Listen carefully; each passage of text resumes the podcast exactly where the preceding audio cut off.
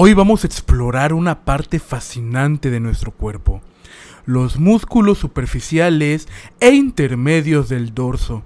Estos músculos que a menudo pasan desapercibidos a, a simple vista, desempeñan un papel esencial en la movilidad y la postura de nuestra espalda. Imagina tu columna vertebral como la torre central de un castillo, y estos músculos son los guardianes que la protegen y le permiten moverse con gracia y fuerza.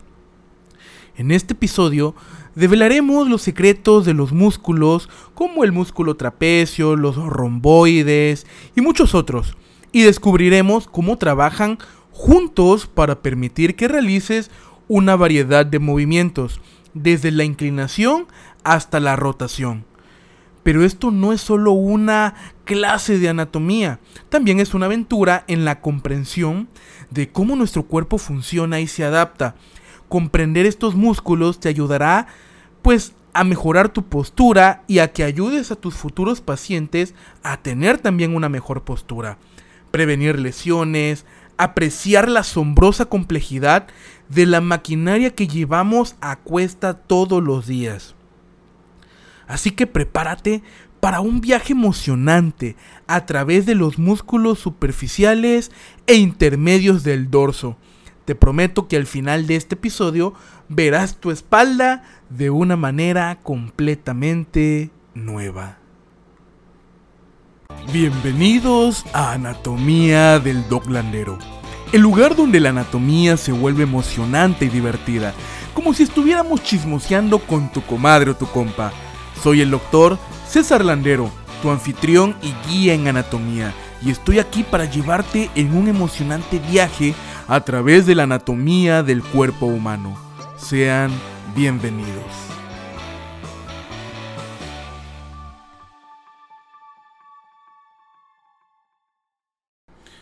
Hola, ¿qué tal? ¿Cómo estás, mi querido anato estudiante? La verdad, espero que estés de maravilla y si por alguna X o Y razón a lo mejor te sientes agüitado, aflojado, triste, depresivo, ansioso, mira, no te preocupes. Acuérdate que todo es temporal.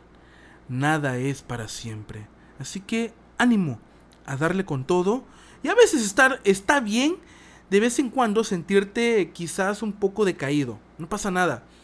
Porque a veces esos momentos nos sirven para recuperar energía y volver pues a darle con todo pues a lo que es la vida, ¿no?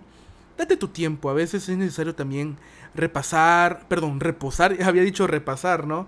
No, repasar, bueno, repasar ahorita que vamos a repasar los músculos del dorso, pero también es bueno reposar un poco, descansar. Lo más seguro es que estás escuchando esto porque probablemente vayas a tener examen sobre estos temas. Pero una vez que termines exámenes, date tu tiempo y descansa. Echa la hueva. Es justo y necesario también. La hueva es necesaria para que podamos triunfar en la vida. Pero obviamente no dependa 100% de la hueva. También hay que chambearle. Pero si lo hacemos todo con equilibrio, con una adecuada homeostasis entre la hueva y el trabajo, verás que todo saldrá bien. Pero ánimo. Oye, te invito igual, antes de empezar este capítulo, a que me sigas en mis redes sociales, tanto en YouTube, Instagram y TikTok, doctor.cesarlandero. Y pues si te gusta el podcast al finalizar este episodio, pues me regales 5 estrellas para que sigamos creciendo como comunidad. Vale. Pero bueno, hoy te presento a los músculos superficiales e intermedios del dorso. Faltan otro grupo de músculos del dorso que son los músculos profundos. Pero eso te lo platicaré en otro episodio porque son un chingo. Pero bueno, estos músculos del dorso o la espalda se van a dividir precisamente funcionalmente en esto que te acabo de comentar. Tanto músculos superficiales, músculos intermedios y músculos profundos del dorso. Esos van a ser los tres grupos funcionales de los músculos del dorso o de la espalda. Vamos a ver que los músculos superficiales que se sitúan superficialmente controlan movimientos de los miembros superiores actuando en general sobre las escápulas. Mientras que los músculos intermedios, justo profundos al plano superficial, van a ser músculos accesorios de la respiración y tienen inserciones en las costillas. De igual manera, los grupos de músculo superficial e intermedio del dorso van a estar inervados segmentariamente por ramos anteriores de los nervios espinales, excepto uno, que es el trapecio. El grupo superficial de músculos migra sobre el dorso durante el desarrollo del embrión, aunque van a funcionar como músculos también del miembro superior. Ahora, te platico esto porque, por ejemplo, lo que es el trapecio, y te acuerdas cuando platicamos del esternocleidomastoideo en otro capítulo anterior, estos dos músculos, esternocleidomastoideo y trapecio, son inervados por el onceavo par craneal, que es el nervio espinal o accesorio. Eso que les quede muy muy claro porque luego siempre es pregunta de examen en anatomía. ¿Qué músculos de esta zona entre el cuello y el dorso son inervados por este nervio espinal? Y son estos, el músculo esternocleidomastoideo y el músculo trapecio. Pero bueno, vamos a empezar con los músculos superficiales, que sería el trapecio y el dorsal ancho. Vamos a ver que el trapecio va a tener un origen precisamente en la línea nucal superior, cerca de la protuberancia occipital externa, o sea, en el hueso occipital, y también en las apófisis espinosas de la vértebra cervical 7 y de la vértebra torácica número 1 hasta la vértebra torácica número 12. O sea, que este músculo es demasiado ancho y largo. ¿De acuerdo? Por eso es que tiene varias, este, varios orígenes, ¿no? Porque va a cubrir tanto desde el cuello hasta la parte del dorso se va a ir este músculo. De hecho, podríamos decir que el trapecio también tiene una parte de protección para el cuello, ¿va? Ahora, todas estas fibras de músculos, desde, desde donde se originan, hasta dónde van a ir a insertarse. Bueno, se van a insertar en el tercio lateral de la clavícula, el acromión y la espina de la escápula. Ahí se van a insertar las fibras del trapecio. ¿Quién le va a dar la función a este músculo? Pues ya como te comenté anteriormente, va a ser el nervio accesorio o nervio espinal que es el onceavo par craneal. ¿Y cuál va a ser la función del trapecio? Bueno, la función del trapecio es elevar, retraer y rotar la escápula. Es como cuando haces los hombros así hacia arriba, de que, ah, pues me vale. Entonces, esa va a ser la función del trapecio. Las fibras inferiores descienden la escápula. ¿Por qué? Porque acuérdate, pues el, trapecio, al tener una forma precisamente como de un trapecio, vamos a ver que va a tener una porción superior desde el cuello y una porción inferior que va a estar a la parte del dorso, ¿no? Entonces, digamos, fibras superiores elevan, retrae y rota la escápula y fibras inferiores pues descienden la escápula, o sea, lo contrario. Luego vamos con el músculo dorsal ancho. Vamos a ver que este músculo dorsal ancho va a tener un origen en las apófisis espinosa desde la vértebra torácica 7 hasta la vértebra lumbar número 5. O sea, se va a ir de largo desde la torácica hasta las lumbares. Igual es otro músculo, digamos, prominente, pero en una espalda baja, ¿va? Vamos a ver que también van a haber fibras que se originan desde el sacro, desde la fascia toracolumbar, cresta ilíaca y las tres últimas costillas. O sea, va a abarcar varias, varias zonas anatómicas este, este músculo dorsal ancho. Para que sus fibras se dirijan y se inserten donde?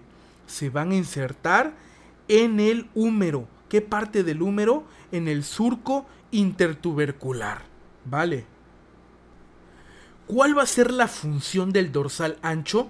Bueno, va a extender va a rotar y aduce medialmente el húmero. Acuérdate que aduce es dirigir algo hacia la línea media, ¿va? Porque hay otra palabra que se parece que es abduce. A-B-D-U-C-E. Abduce. Y abducir es mover algo lejos de la línea media, o sea, lateralmente, ¿va? Pero bueno, en este caso el dorsal ancho extiende aduce y rota medialmente el húmero. Y esa función, ¿qué nervio, qué nervio le va a dar esa función al músculo dorsal ancho? Bueno, va a ser el nervio toracodorsal. Este nervio toracodorsal, que son fibras de los nervios espinales C6, C7 y C8, cervical 6, cervical 7 y cervical 8. Nervio toracodorsal. Ahora, si quitamos todos estos músculos, trapecio y dorsal, nos vamos ahora con el elevador de la escápula.